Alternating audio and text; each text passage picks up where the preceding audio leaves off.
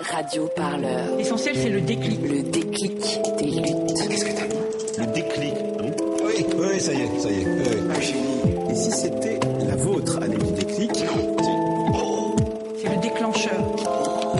C'est ce moment intime où on sait ce qu'on doit faire. Dieu. On sait qu'on doit agir. Oh putain, ça y est. Et qu'ensuite, Vous avez ce pouvoir, vous aussi. un jour, je me suis réveillée. Un déclic C'est quoi? Moment ça se déclenche? Une rencontre? Une lecture? Un coup de foudre? Vous êtes sur Radio Parleur. Aujourd'hui, on cause Déclicologie, un nouveau podcast qui vous parle des sources et des origines de l'engagement. On va partir à la rencontre de personnes, connues ou pas, et des racines de leur combat. Examiner leur parcours, les moments d'inspiration, de doute, de découragement, les jalons qui ont fait leur histoire. Car on croit souvent que celles et ceux qui s'engagent ont des destinées extraordinaires, alors que tout le monde peut avoir le déclic. On a tous envie de s'engager, sans savoir toujours comment faire. On espère que ces parcours de vie universels résonneront chez vous, auditrices et auditeurs, vous donner envie de devenir vous aussi des décliqueurs. Vous n'êtes pas seuls, nous sommes une foule.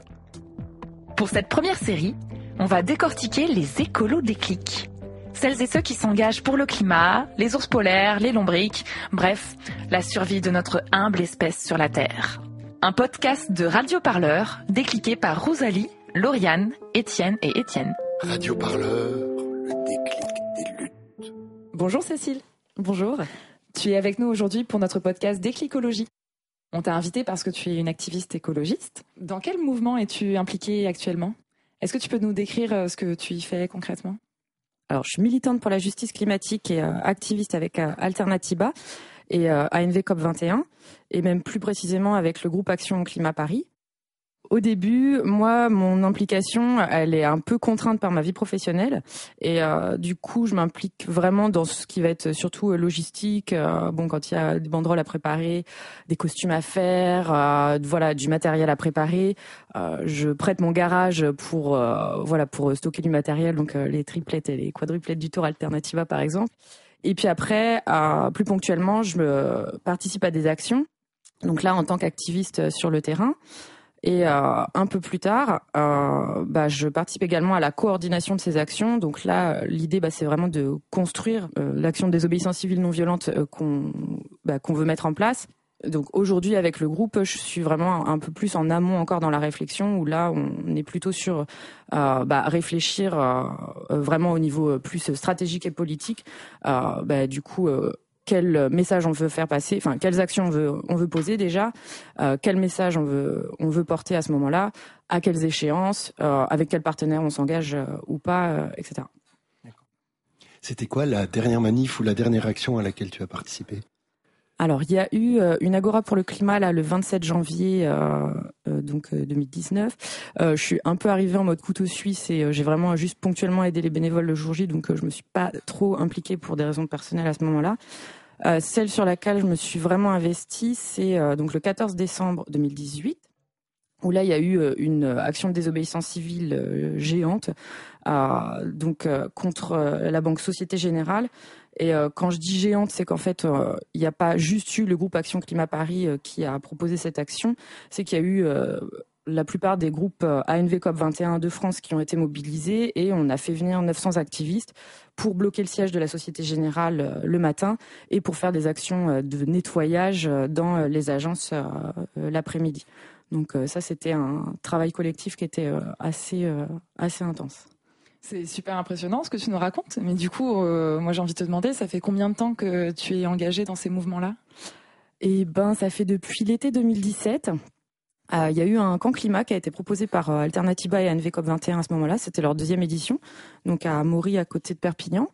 Et, euh, en fait, moi, c'est vraiment ma porte d'entrée dans le mouvement parce que voilà, il n'y a pas du tout de, il a pas du tout d'activistes, de militants pour l'environnement autour de moi. Et, et donc, j'arrive vraiment, voilà, c'est vraiment le moment où euh, où je découvre tout de A à Z, que ça soit euh, toutes les alternatives qui sont proposées, que ça soit au niveau de ce qui est euh, transport, logement, alimentation, etc. Enfin vraiment des modes de vie qui en plus moi sont des choses que j'ai connues vraiment au niveau familial, puisque c'est un peu comme ça que que dans ma famille on fonctionne à vraiment voilà, réparer les trucs. Enfin, moi, j'ai quand j'entends parler de chantier participatif, ça me fait un petit peu rire parce que du coup, euh, bah voilà, moi dans ma famille, tout le monde a eu une maison à retaper et les uns et les autres passent leur temps à faire de l'électricité, euh, de la maçonnerie, du carrelage à droite à gauche. Enfin, tout le monde a des jardins et les gens euh, s'échangent, voilà, des produits en permanence.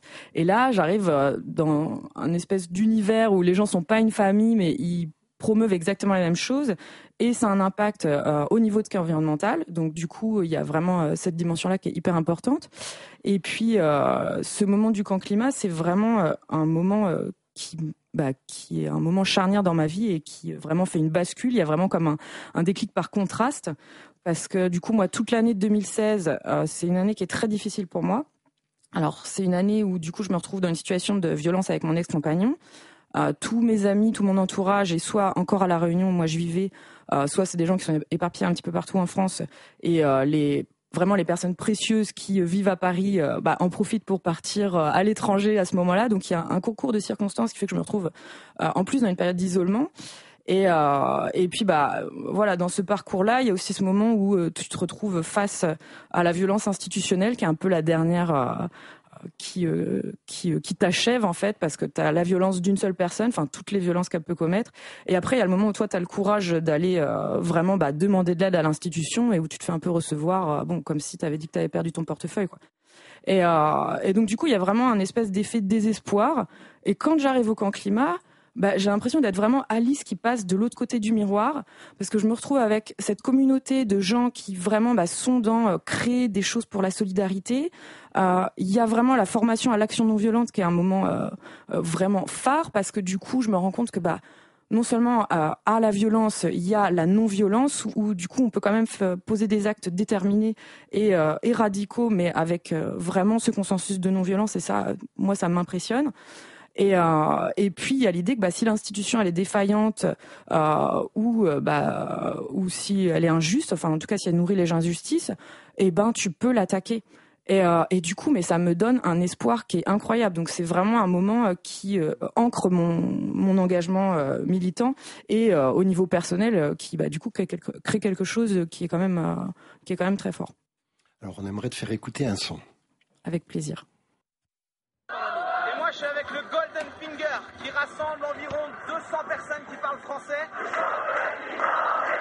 Tu les entends, les Français, là?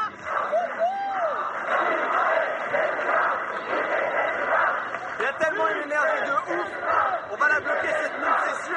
Antonin, est-ce que tu peux me dire un petit peu la stratégie qu'on suit là aujourd'hui? Donc là, on a déclaré une manifestation qui, est, qui est donc légale. On va s'approcher au maximum de la mine et au dernier moment, on va se répandre le long de, de la limite entre la mine et la forêt et investir la mine pour bloquer les machines. Est-ce que tu vois de quoi il s'agit? Oui, oui, je vois très, très bien de quoi il s'agit. Alors, Ende Gelände, donc, hein, c'est un mouvement citoyen et écologiste international qui vise à occuper une mine de charbon en Allemagne pour éviter qu'elle s'agrandisse.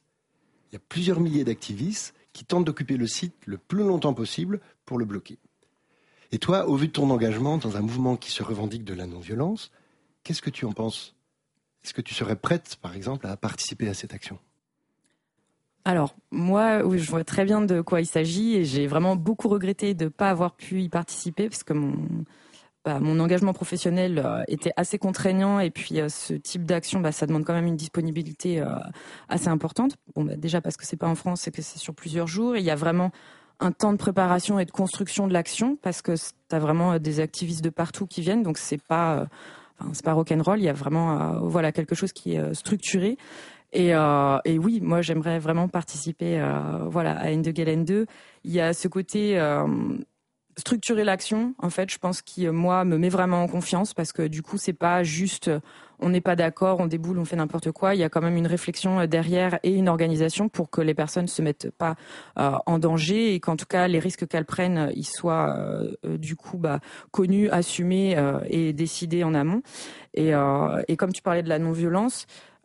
Moi, c'est vraiment, enfin, c'est vraiment quelque chose qui, pour moi, est euh, indispensable dans la lutte. Et euh, déjà parce qu'à titre professionnel, euh, la communication non violente, c'est vraiment un outil, enfin ça fait vraiment partie de mes outils de base. Et du coup, de le retrouver aussi dans l'activisme, bah ça fait tout de suite sens également. Enfin, moi, je repense vraiment euh, déjà aux situations dans mon travail. Je me retrouve quand même assez souvent euh, euh, dans des situations où il y a des conflits. Alors, aussi bien avec les collègues, avec bah, les patients, avec les personnes, voilà, du, du, reste du milieu de la santé, ou avec les personnes de l'éducation nationale, parce que tout le monde a un peu des cadres de pensée différents, des objectifs différents. Et du coup, bah, parfois, les messages ils ont quand même du mal à passer. Et en fait, quand au démarrage tu t'arrives avec ta bonne volonté, tu sais que ce que tu veux faire c'est juste, bah si tu forces et que tu veux à tout prix faire en sorte que la personne aille dans ta direction, la seule chose que tu fais c'est que tu l'aides à elle se renforcer dans sa résistance et dans le fait qu'elle va pas bouger, même si c'est pas du tout euh, productif pour elle et même si c'est euh, nuisible. Et, puis il y a aussi ce truc du coup quand toi tu es soignant, c'est que la personne elle vient, donc tu pourrais te dire euh, bah c'est pour son bien ou elle le fait librement, donc du coup voilà j'insiste. Mais en fait, voilà, dès que la personne elle est plus dans une position de soumission, hop, elle refile, elle refile dans sa posture initiale. Et du coup, dans la problématique de l'action non violente, pour moi c'est un peu la même chose, c'est que si tu veux faire passer un message pour démanteler un système, euh, bah faut pas que ton action elle renforce le système dans ce, dans l'inertie dans, dans laquelle il veut te maintenir, parce que sinon toi t'épuises juste tes forces. Et il y a vraiment ce truc, c'est que quand tu es en colère, c'est hyper facile d'être violent parce que du coup, ça te soulage. Tu peux tout de suite trouver euh, quelqu'un euh, ou quelque chose qui est le réceptacle, euh, voilà, de cette énergie-là. C'est beaucoup plus difficile d'être en colère. Enfin, c'est beaucoup plus difficile d'exprimer sa colère avec non-violence, même si tu peux le faire. Mais par contre, après, l'impact que ça a, moi je pense qu'il est quand même euh, plus important et en tout cas il est beaucoup plus durable parce que quand il y a un changement qui s'est produit, tu sais qu'il vient vraiment euh, de la personne en face et pas de la posture de domination que toi tu as essayé, euh, as essayé de, de prendre. Et, euh, et du coup l'activisme non violent, moi c'est enfin, c'est vraiment quelque chose pour moi qui est une évidence. Alors, l'idée de la déclicologie, c'est euh, de retracer un peu les étapes de ton parcours de femme engagée. Alors, on voulait savoir euh, comment est-ce que tu en es arrivé là, quoi? Comment est-ce que tu as entendu parler de ces mouvements-là, d'Alternativa, etc. Comment j'ai entendu parler d'Alternativa euh, Bah là, ça vient avec les réseaux sociaux. Alors, je sais pas à quel moment je à quel moment je remonte. Euh, moi, en fait, bon, il n'y a pas d'engagement euh, écolo euh, dans mon environnement euh, ni familial ni amical. Enfin, les gens s'intéressent à la nature et s'intéressent à, en prendre soin, mais je peux pas dire que j'ai grandi dans un environnement où la lutte pour le climat c'est quelque chose qui est présent. Et, et donc moi, ma conscience écolo, je pense qu'elle démarre vraiment sur la période où je vis à la Réunion. Donc c'est entre début 2010 et fin 2012, donc pendant trois ans. Et euh, là, j'ai un rapport à la nature qui est complètement bouleversé. Donc moi, j'ai quand même passé les 20 premières années de ma vie euh, à la campagne en Normandie, donc la nature, c'est pas non plus un truc euh, mystérieux. Mais il y a un peu ce truc de la nature que c'est vraiment quelque chose qui est maîtrisé. Il y a l'idée de la douceur, du bien-être. Et là, j'arrive sur une île bah, où tu sais que tu as des villages qui peuvent être évacués si les éruptions volcaniques sortent de l'enclos. Tu as quand même des saisons de cyclones tous les ans. tu peux te retrouver avec tout qui est dévasté. Enfin, et tu peux pas choisir euh, d'être ignorant. Tu peux pas dire non, je me sens pas trop concerné euh, parce qu'en fait ça affecte vraiment tout le monde. Donc comme tout le monde, tu fais tes réserves d'eau au cas où il y a un cyclone. Comme tout le monde, tu gardes pas ta voiture en pente, tu laisses pas euh, tes affaires de jardin sous un cocotier. Enfin, et du coup, tout ce genre de trucs, ben ça te touche vraiment dans ta vie de tous les jours. Et donc il y a un peu ce rapport à la nature qui est hyper différent parce que bah tu vois qu'à la fois elle est hyper puissante et qu'en même temps c'est hyper fragile. Et il y a aussi pas mal d'autres petites choses qui arrivent un peu comme ça euh, en sourdine au début. Euh, bon bah du coup forcément euh, tu donc il y a vraiment ce cet amour de la nature qui fait que bah tu fais des randos, tu visites, tu nages dans le lagon, mais il y a toujours un petit truc qui gâche un peu le côté idyllique. Et par exemple, le, le lagon à la Réunion, il est extrêmement détruit il y a vraiment euh, le corail qui est très très abîmé par rapport à, d'autres lagons qu'il peut y avoir dans le reste de l'océan Indien. Et du coup, bah toi, tu, te, tu commences à te questionner sur tes pratiques parce qu'à chaque fois que tu vas te baigner dans le lagon, bah tu sais que ta crème solaire, elle abîme euh, justement le corail. Donc il y a quand même ces trucs où tu commences à réfléchir à l'impact en fait de, de l'être humain sur l'environnement. Je me souviens aussi euh, d'un voyage à Madagascar, donc que je fais à cette période-là, puisque j'habite juste à côté. Et euh, donc pendant trois jours, euh, je descends la Tiribine, qui est un fleuve à l'ouest de, de l'île. Et, euh, et, donc on a, on est en pirogue, donc on fait le trip avec trois personnes et puis un guide, et on a, on a des bouteilles d'eau pour nous approvisionner pendant ce voyage-là. Et donc à un moment, euh, je vois le, guide, la personne qui nous accompagne, euh, brûler les bouteilles en plastique sur la berge avant qu'on reparte. Et moi, je suis hyper choquée par ce geste parce que, ben, du coup, euh, tu brûles le plastique. Enfin, j'allais m'apprêter, euh, je sais pas, à lui faire un cours sur la pollution de l'air ou un truc comme ça. Et en fait, lui, il est encore plus choqué par ma réaction et, il me dit, bah, on va quand même pas laisser les déchets là dans le sol ou dans l'eau, quoi. Et, euh, et du coup, il y a ce moment où tu réalises que, ben, oui, c'est vrai. Et en plus, moi, du coup, dans ma perspective, à ce moment-là, je vis à la Réunion. Et je me dis, bah, c'est un peu facile d'avoir ta petite conscience tranquille. Toi, tu vas mettre ta bouteille dans le conteneur en plastique. Mais qu'est-ce qui se passe? On sait que les déchets recyclés, ils sont envoyés en Inde, voire en métropole, pour pouvoir être triés parce qu'ils peuvent pas l'être sur place. Donc il y a un peu ce truc où tu commences à te positionner différemment dans dans toi ton ton rapport euh, à l'environnement, à du coup être moins dans le jugement de ceux qui font pas bien et de toi penser que tu fais euh, tout bien comme il faut. Et euh, et du coup, ça commence à soulever pas mal de trucs un peu euh, inconfortables, on va dire. Et euh, il y a aussi ce, ce grand moment important, c'est qu'à partir de 2011, à La Réunion, il y a ce qu'on appelle la crise requin. Et euh, il y a des attaques de requins qui commencent à vraiment se multiplier, vraiment très très près du, très très près des côtes. Et euh, donc des attaques qui pour la plupart sont mortelles. Donc c'est quand même un sujet qui bah, qui secoue beaucoup la Réunion et qui médiatiquement est traité avec beaucoup de sensationnalisme. Et, euh, et où du coup les mesures qui sont prises par les élus bah sont pas forcément euh, enfin sont pas forcément des mesures qui sont satisfaisantes pour tout le monde parce qu'il y a vraiment cette idée de faire des prélèvements. Enfin on a donc des prélèvements de requins. Donc c'est un peu sur le mode western où on va chasser le requin coupable. Et euh, en plus la plupart du temps c'est pas forcément euh, l'espèce qui est attaquée euh, qui est celle qui est massacrée donc du coup, il y a vraiment une espèce de division de la société réunionnaise qui se fait entre bah, ceux qui veulent se sentir en sécurité dans l'océan, et c'est quand même normal, euh, et puis bah, les personnes qui veulent préserver l'environnement pour qu'on arrête de massacrer les espèces. Euh, parce que du coup, il y a aussi euh, d'autres coupables qui sont pointés, c'est qu'il y a la réserve maritime qui est proche de, des côtes et qui du coup est un peu accusée d'être ce qui attire les requins aussi près. En même temps, il y a tous les déchets, donc les déchets non recyclés qui sont charriés des ravines et qui arrivent dans l'océan et qui, euh, là, est le sujet euh, dont on évite de, trop parler, alors que c'est aussi quelque chose qui attire euh, bah, les requins plus proches des côtes. Et donc, il y a vraiment un peu ce truc qui, bah, qui nourrit ton indignation parce que bah, tu vois bien que c'est quand même, sérieux comme problématique.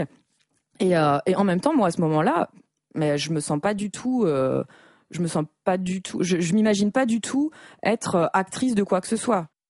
À part changer de crème solaire et avoir des petits gestes au niveau individuel, je vois juste l'impact de l'être humain sur l'environnement. Et c'est en 2013, quand je reviens en métropole, où je suis en Vendée, euh, donc à ce moment-là, c'était une période qui n'était pas forcément facile euh, au niveau personnel parce que je sortais d'une séparation, donc euh, bon, c'était un peu dur. Mais je suis quand même dans cet environnement où je suis à la campagne, j'ai un super jardin, mon activité professionnelle, voilà, elle est super, me prend beaucoup de temps, mais c'est vraiment quelque chose qui est hyper enrichissant. Et c'est au moment de l'automne, ma mère me donne des nouvelles et là elle me dit que notre chien est mort. Et moi c'est un truc qui me touche euh, mais vraiment, alors pas seulement parce que, euh, bah, juste, euh, voilà, en plus ça faisait hyper longtemps que je vivais plus avec ma famille, mais quand même, je me vois retourner dans ma cuisine.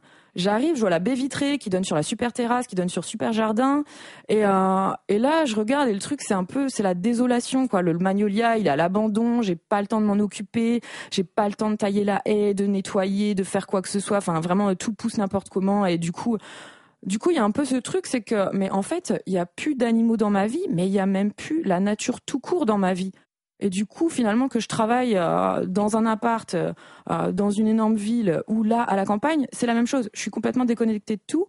Et, euh, et du coup, il y a vraiment une espèce de, de déclic là, de, mais c'est pas du tout la vie que je voulais, en fait.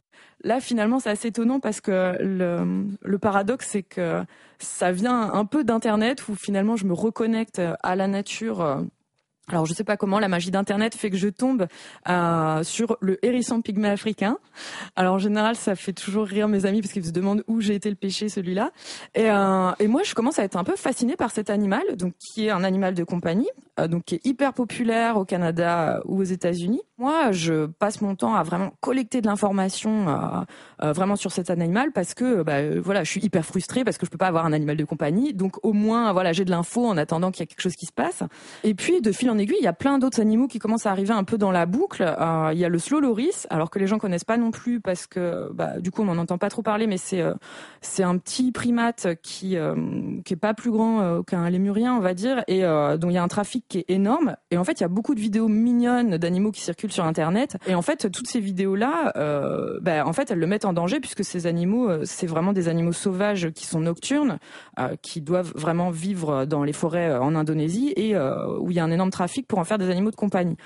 Et donc il y a vraiment une espèce de, de questionnement sur mais qu'est-ce que l'être humain a fait de l'animal dans le monde? Mais en fait finalement avoir un animal de compagnie, qu'est-ce que ça signifie? Qu'est-ce que qu'est-ce que ça veut dire en fait? Et quel impact ça a?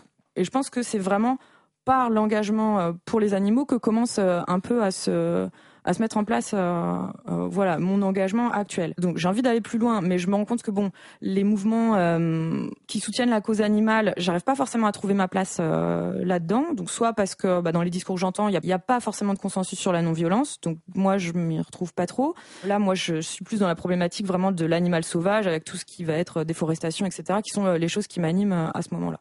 Alors beaucoup parlé d'animaux, mais si on revient vers les animaux humains, c'est une autre, un autre versant de la déclicologie, hein, d'avoir une idée des personnes qui ont compté dans ta vie et qui ont contribué à ton engagement écologique.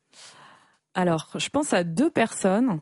Alors, j'ai une première amie. Euh, la pauvre, en fait, elle a vraiment enclenché quelque chose euh, qu'à ce moment-là, moi, j'ai pas du tout saisi. Euh, c'est en 2005, je crois. Il y a ce documentaire We Feed the World qui sort et euh, à la fin il y a le PDG de Nestlé euh, qui conteste les ONG qui disent que bah l'eau c'est un droit c'est un droit humain en fait. Et pour lui c'est un produit marchand. Et elle elle est vraiment hyper choquée par ça et du coup elle décide vraiment de boycotter tous les produits Nestlé dans sa vie. Et moi à ce moment-là je suis hyper admirative parce que waouh enfin comment euh, comment c'est même possible d'imaginer euh, faire un gâteau au chocolat sans ta tablette de chocolat Nestlé machin. Euh, et c'est quelque chose que qui enclenche de l'admiration mais pas de changement de comportement et du coup quasiment dix ans après puisque c'est en 2016 avec une autre amie on se retrouve à faire un voyage au Pays de Galles alors c'est une amie qui est végétarienne depuis, je pense qu'elle a 6 ou 7 ans, donc c'est quand même quelque chose qui est euh, qui hyper, euh, qui est pas du tout récent euh, pour elle. Et moi, c'est un truc que j'ai pas du tout questionné. Moi, dans mon groupe d'amis à Strasbourg, on est six, et il y en a trois qui sont végétariennes une qui a des allergies alimentaires. Et pour moi, à ce moment-là, c'est juste un problème d'organisation. C'est quand tu invites les gens à manger chez toi, faut que tu aies suffisamment de casseroles pour celle qui mange de la viande, celle qui est végétarienne mais qui mange du poisson, celle qui en mange pas, celle qui est allergique à ci. Et du coup, il y a vraiment plus l'idée de voilà, d'être inclusif pour tout le monde, mais jamais je questionne quoi que ce soit de politique derrière. Euh, donc du coup, euh, euh, pendant ce voyage au Pays de Galles, bon bah on mange pas de viande, mais moi ça me pose pas de souci parce que j'ai jamais été plus fan que ça. Et on se retrouve dans le parc de Snowdonia, qui est vraiment un endroit extraordinaire. Sauf qu'à ce moment-là, il y a tous nos amis qui nous envoient leurs photos de vacances où eux, ils sont dans le sud de la France, en Italie, il fait super beau, trop chaud, tout ça, on est au bord de la piscine. Et nous, un jour sur deux, mais on a un temps mais pourri. Et du coup, souvent, le soir quand on rentre, on n'a pas forcément toujours envie de cuisiner parce que ça a déjà été la mission de sortir. Et donc, on se fait des bols de céréales. Et ma copine, elle, s'était acheté un lait végétal pour euh, se faire euh, ses céréales. Euh, et puis moi, j'étais en mode bon, pas de viande, voilà, a pas de souci. Par contre, voilà, pas de produits laitiers animaux. là, c'est un peu plus dur parce que voilà, je viens de Normandie, donc c'est quasiment dans mon ADN. Et donc moi, j'ai ma petite brique de lait de vache. Et je sais pas trop comment. Bon, il s'avère que je finis la mienne avant elle, et donc je pense qu'il y a un bol de céréales où je me retrouve à boire son lait végétal. Je sais même plus euh, lequel c'était. Et juste, c'est pas le déclic de ouf, mais je me dis ah tiens c'est bon, c'est pas mal. Quand je rentre chez moi, bah, j'ai un peu envie de retrouver ce goût-là et de me dire ah, c'est vrai que c'était pas mal ce truc pendant les vacances. Tiens, je devrais acheter euh, le même produit. Il y a une espèce de truc qui fait que d'un seul coup, euh, la conscience pour le, la conservation animale et ces alternatives à l'exploitation animale ont l'air de se connecter. Voilà, il y a vraiment euh, tout ce qui est euh, exploitation animale euh, au niveau de voilà tout ce qui est déforestation pour les activités humaines, mais il y a aussi tout ce qui est consommation bah, de l'animal en soi pour nous produire de la nourriture. Et en fait, je me rends compte que mais j'ai plus envie de participer à aucune branche de ce système. Et du coup, du jour au lendemain, je décide de devenir végane. Et donc pas seulement d'être végétarienne, parce que je me dis, mais si euh, l'exploitation euh, de tout ce qui est produit laitier, c'est finalement une sous-branche de l'exploitation euh, animale, ben en fait, moi, je peux pas faire le truc à moitié, j'ai vraiment besoin d'être radicale sur le truc. Et donc j'avoue que je suis un peu euh, prise de court par moi-même euh, parce que moi je rentre euh, du coup de vacances du Pays de Galles, mon énorme morceau de cheddar, j'avais encore du parmesan d'Italie et je pensais faire mes grands adieux au fromage en me disant bon où je serais végane dans mon arrière cuisine mais en fait je vais pas trop déranger les gens puis en fait voilà j'aime trop le beurre etc. Ce même été il y a ma cousine qui se marie et donc un mariage en Normandie. Donc forcément, c'est le truc qui est hyper généreux. Enfin, tous les plats, il y a de la crème fraîche euh, vraiment à gogo. Les gens se régalent et tout. Et moi, il y a ce truc, c'est que mais vraiment au tout début du repas, mais c'est comme si je tombe malade, je ne peux rien avaler à part des légumes et vraiment sans sauce, sans rien, enfin vraiment le blocage corporel quoi. Le truc qui t'était jamais arrivé. Et du coup, je rentre chez moi et en fait, même la vue d'une tartine avec du beurre, mais ça me dégoûte. J'enclenche le véganisme un peu comme ça. Et finalement, la réflexion intellectuelle et politique, elle arrive après coup. C'est que, bah, du coup, je suis un peu en panique en mode, mais qu'est-ce que je vais manger? Et donc, je me mets, bah, comme toujours, à aller fouiller sur Internet pour euh, bah, trouver euh, l'information de personnes qui ont réfléchi aux choses avant moi et qui se sont engagées avant moi. Et euh, donc, ça commence déjà par bah, des trucs de base de, mais qu'est-ce que je vais cuisiner? Et puis, en fait, tu finis un peu par voir, bon, bah, qu'est-ce que font les gens aussi? Euh, qui sont véganes. Et du coup, bon, moi, j'étais euh, dans cette démarche-là de chercher à faire toujours plus. Donc là, je modifie complètement mes comportements de consommatrice. Et euh, donc, il n'y a plus juste je finance des associations qui font des choses. C'est vraiment je ne finance plus les bah, les entreprises qui font des choses que je cautionne pas mais c'est pas encore suffisant non plus et donc je commence à regarder un peu ce qui se passe au niveau de l'activisme vegan. Mais par contre je me enfin comme je disais tout à l'heure je me retrouve pas euh, dans bah, le fait qu'il n'y ait pas toujours un discours euh, qui moi corresponde à ma manière de vouloir agir. Je vois euh, bloquer un abattoir je m'imagine pas du tout faire ça parce que je suis déjà euh, dans tous mes états quand on rase un arbre en face de chez moi. Donc émotionnellement je me dis mais c'est c'est too much. Et donc il y a comme ça pas mal de trucs où je je vois pas comment je peux prendre part à ça. Euh, il y a aussi ces festivals vegan dans lesquels je vais assez souvent au début parce que euh, du coup, bon, tu commences par l'alimentation, mais après tu te rends compte que oh là là, mais en fait, il y a un peu tout à modifier et par quoi je commence et comment je fais et où je vais chercher l'info parce que bah forcément, elle est, elle est encore invisible à ce moment-là dans dans l'univers dans lequel moi je suis. Et en fait, dans ces festivals-là, il n'y a pas forcément voire il y a quasiment jamais, en tout cas pour le moment j'ai pas encore vu une démarche qui est écolo. Et du coup moi je passe mon temps mais à râler parce que bah il y a pas de poubelle pour trier, alors que à chaque stand tu te retrouves avec euh, des produits qui sont euh, emballés, suremballés, euh, des containers à usage unique. En plus tu as énormément de produits qui sont importés soit d'Allemagne, soit des pays anglo-saxons. Donc tu te retrouves avec un suremballage qui est constant. Et du coup moi ça me satisfait pas non plus parce que il y a vraiment ce moment où je me dis bah ok moi là la cause animale c'est vraiment hyper important. Mais en fait, quand je repense encore au pandarou ou à d'autres animaux, euh, je me dis, ben, le, finalement, la problématique du pandarou, euh, en soi, euh, c'est la déforestation essentiellement. Le pandarou, il vit très bien, on n'a pas besoin d'aller s'occuper de lui.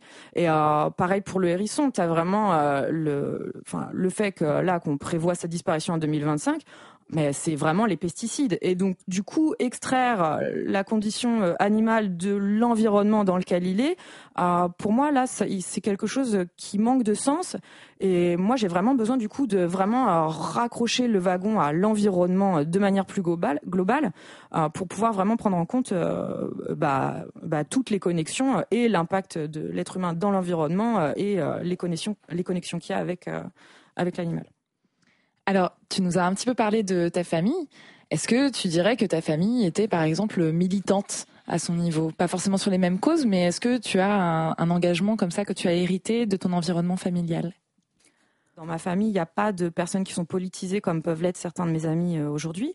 Donc il y a des personnes qui sont syndiquées. Je pense notamment à mon grand-père qui lui a, beaucoup lutté pour les droits des ouvriers. Euh, mais du coup, il n'y a pas du tout de contexte de lutte pour l'environnement. Mais il y a vraiment l'idée de la lutte. En fait, je me rends compte que ça vient des trois générations au-dessus. Et il s'avère que pendant la Seconde Guerre mondiale, ils sont quasiment tous impliqués dans la résistance française. Et, euh, du coup, c'est assez drôle parce qu'il y a euh, dans la famille de ma mère, donc mon grand-père euh, maternel qui fuit le travail obligatoire en Allemagne pour aller rejoindre le maquis. Pendant ce temps-là, ses parents bah, sont forcés euh, du coup d'accueillir euh, des soldats allemands, tout en cachant des parachutistes anglais. Euh, de l'autre côté, dans la famille de mon père, il y a mon arrière-grand-père qui fuit également le travail obligatoire en Allemagne pour rejoindre le maquis. Et pendant ce temps-là, mon arrière-grand-mère, euh, bah, elle a aussi du coup euh, des, des, soldats allemands qu'elle est obligée d'héberger, euh, tout en ayant euh, une famille juive qu'elle fait passer, euh, donc elle fait passer la femme pour sa cousine. Et moi, bah, quand j'arrive euh, du coup euh, dans mon histoire familiale, quand je suis enfant, je questionne pas trop le truc et je me rends pas forcément compte de la signification que ça peut avoir euh, aujourd'hui, qui même d'ailleurs parfois peut faire un peu cliché, euh, parce que bah, finalement quand t'es enfant, t'as vraiment une vision manichéenne, donc on te dit bon bah voilà, c'était la guerre, il y avait les gentils, il y avait les méchants, ça te paraît un peu logique que ta famille ait fait des bonnes choses, et puis surtout je m'imagine que tout le monde a la même histoire autour de moi. Et du coup je pense que c'est quelque chose qui en fait une fois que tu commences à grandir, ben tu peux pas juste avoir la fierté euh, de euh, oui ma famille elle a fait ci elle a fait ça parce que bon des anecdotes il y en a mais what milliards quoi. Parce qu'en fait tu dis surtout mais et toi qu'est-ce que toi tu vas faire si un jour tu te trouves face à des injustices qui vraiment euh, te révoltent? Est-ce que toi tu arriveras à avoir ce courage là euh, pour bah, du coup faire des choses extraordinaires? Et, euh, et, des choses où tu prends des risques euh, et qui sont pas anodines. Et euh, quand tu regardes aujourd'hui ce qui se passe en Amérique du Sud et que tu vois le nombre de militants pour le climat qui se font assassiner, ou même la répression qu'il y a en France maintenant à chaque fois qu'il y a une manifestation, bah tu te dis t'engager, c'est voilà, c'est pas juste un jeu, c'est quand même vraiment un choix qui doit être réfléchi.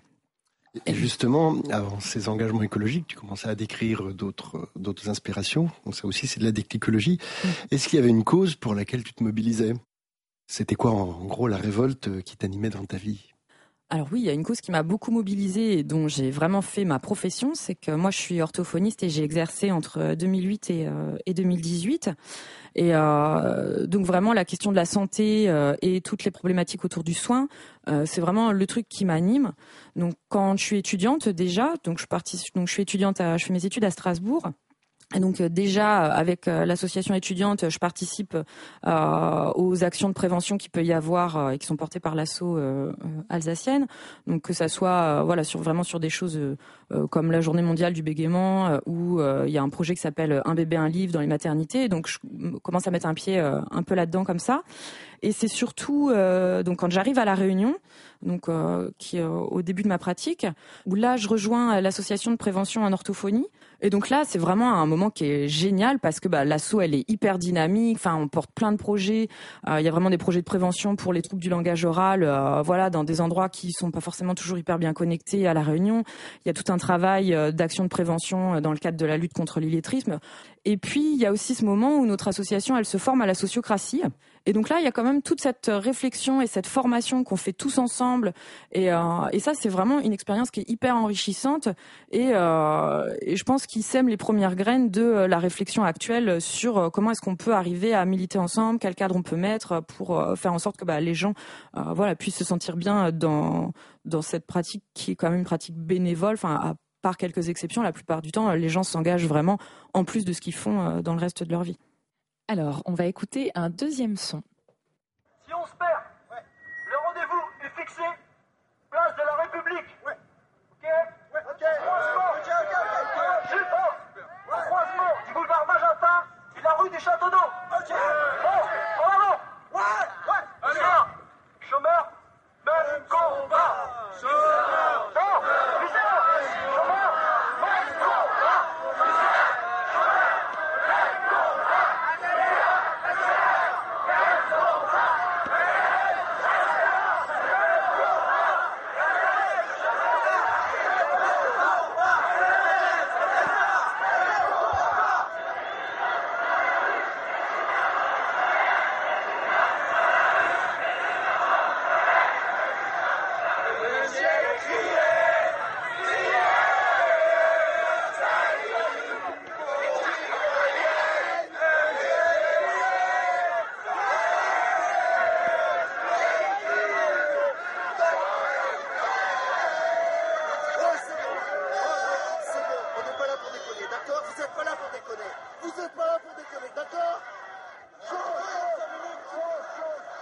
Alors, est-ce que tu sais d'où vient ce son? Mais oui, je sais très bien d'où vient ce son et ça me fait hyper plaisir de l'entendre. Est-ce que tu peux nous raconter de quoi il s'agit? Alors c'est un extrait du Péril jeune, qui est un film de Cédric Lapiche qui sort en 94 ou 95, je crois. Et, euh, et c'est vraiment un de mes films mythiques quand moi je suis adolescente. Et euh, donc moi je suis lycéenne entre 1998 et l'an 2000. Et avec mon groupe d'amis, on est vraiment mais ultra fans. Enfin, on connaît toutes les répliques par cœur. Euh, on passe notre temps à nous échanger euh, nos albums de Janis Joplin, euh, dont il y a un morceau qui passe justement après l'extrait qu'on vient d'entendre. Et, et, puis bon, je suis aussi amoureuse d'un mec qui ressemble comme deux gouttes d'eau à un des personnages du film. Enfin, c'est vraiment, voilà, c'est vraiment le, le le cliché au niveau de mon de ma jeunesse quoi. Et du coup, le passage qu'on vient d'entendre, bon, qui est un peu brouillon, mais on le voit bien dans le film qu'il y a un truc un peu brouillon aussi. Euh, c'est le moment de la manifestation. Et euh, donc il y a euh, ce groupe de lycéens qui sont en terminale et qui ont monté une espèce d'association un peu bon, un peu euh, engagé, mais en même temps euh, qui prend le truc un peu à la dérision. Et en fait, on les voit participer à une manifestation où les lycéens sont sont appelés à se mobiliser pour rejoindre les chômeurs. Et du coup, moi, en 99, il y a une manifestation. je pense que c'est la première à laquelle je participe. Donc, en tant que lycéenne, donc moi, je suis en première à, ce moment-là, et, et, je pense que je le vis un peu façon péril jeune.